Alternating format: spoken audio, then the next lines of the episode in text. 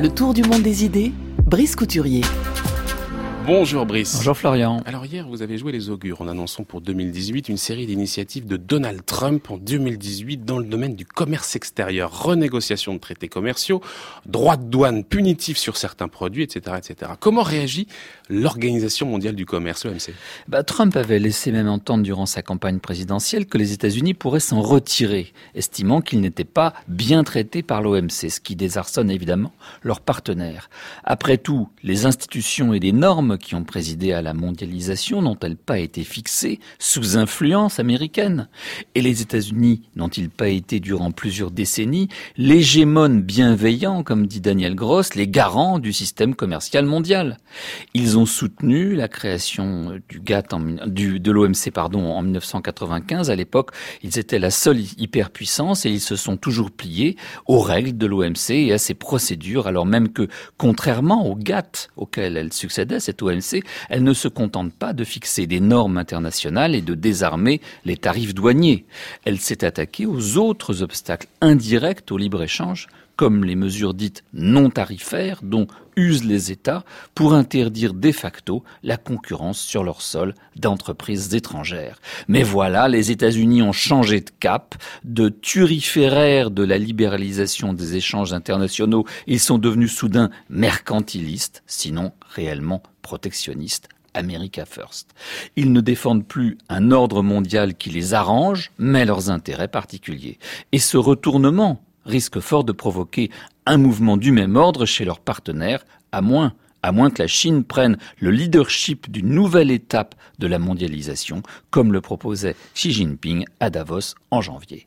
Joseph Stiglitz, le prix Nobel d'économie 2001, rappelle que dans son livre paru il y a 15 ans, La Grande Désillusion, il évoquait la montée du mécontentement envers la mondialisation des peuples des pays émergents. Aujourd'hui, ce sont les laissés pour compte des pays riches qui se rebellent portant au pouvoir des personnalités comme Donald Trump.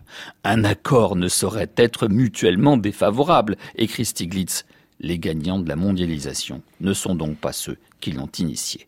Mais pour en revenir à la stratégie actuelle de l'administration Trump envers l'OMC, elle porte un nom, le pourrissement. Oui, les États-Unis ne semblent plus vouloir claquer la porte de cette institution régulatrice, ils y perdraient une énorme capacité d'influence. Bien sûr, mais ils sapent l'OMC en s'attaquant à l'une de ses principales institutions, le mécanisme de règlement des différends commerciaux chargé d'arbitrer les conflits entre ses 164 États membres.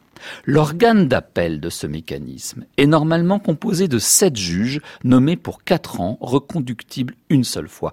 Actuellement, ils ne sont plus que quatre et leur nombre pourrait tomber à trois l'an prochain. La raison?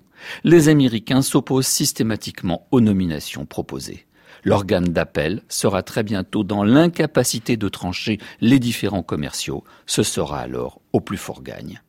Cette stratégie du pourrissement est menée par le secrétaire d'État au commerce américain, Robert Lighthizer, dont il n'est pas indifférent de savoir qu'il a fait partie du lobby de la sidérurgie aux États-Unis. Pour la commissaire européenne au commerce, Cecilia Malmström, les Américains sont en train, je cite, de tuer l'OMC de l'intérieur. Or, les événements sont en train de se précipiter. Il y a sur la table de l'OMC une action intentée par la Chine contre notre Union européenne. Et les États-Unis viennent de se mêler de ce litige par une lettre dans laquelle ils déclarent refuser à la Chine le statut d'économie de marché. Ce qui est à la fois légitime mais illégal au regard des règles de l'OMC. Pourquoi est-ce légitime et en quoi est-ce illégal? Eh ben, En décembre 2001, la Chine a adhéré à l'OMC, ce qui est apparu comme un signal envoyé par le gouvernement de l'époque, un signe que le rythme des réformes de libéralisation de l'économie impulsées par Deng Xiaoping depuis 1979 allait s'accélérer, que la Chine, sous direction communiste, était engagée dans la voie de l'économie de marché. Or, la règle en vigueur à l'OMC veut que 15 ans, 15 ans juste après son adhésion, tout pays bénéficie automatiquement du statut d'économie de marché. Depuis décembre 2016, la Chine est donc censée bénéficier de ce statut privilégié. Mais il est un secret pour personne que l'arrivée au pouvoir de l'équipe Xi Jinping en 2012 s'est traduite par un énorme coup de frein à cette libéralisation. Non seulement dans le domaine politique, mais dans le domaine économique, où l'État a resserré son contrôle sur les entreprises. Toute société privée de quelque importance doit désormais comporter un représentant du Parti communiste dans son conseil d'administration. L'État subventionne de nombreux secteurs, faussant manifestement la concurrence. Il manipule les taux de change, mais il multiplie les obstacles aux investissements étrangers, mais surtout, il fixe de manière autoritaire certains prix sur son territoire. La Chine n'est donc pas une économie de marché, sauf pour l'OMC.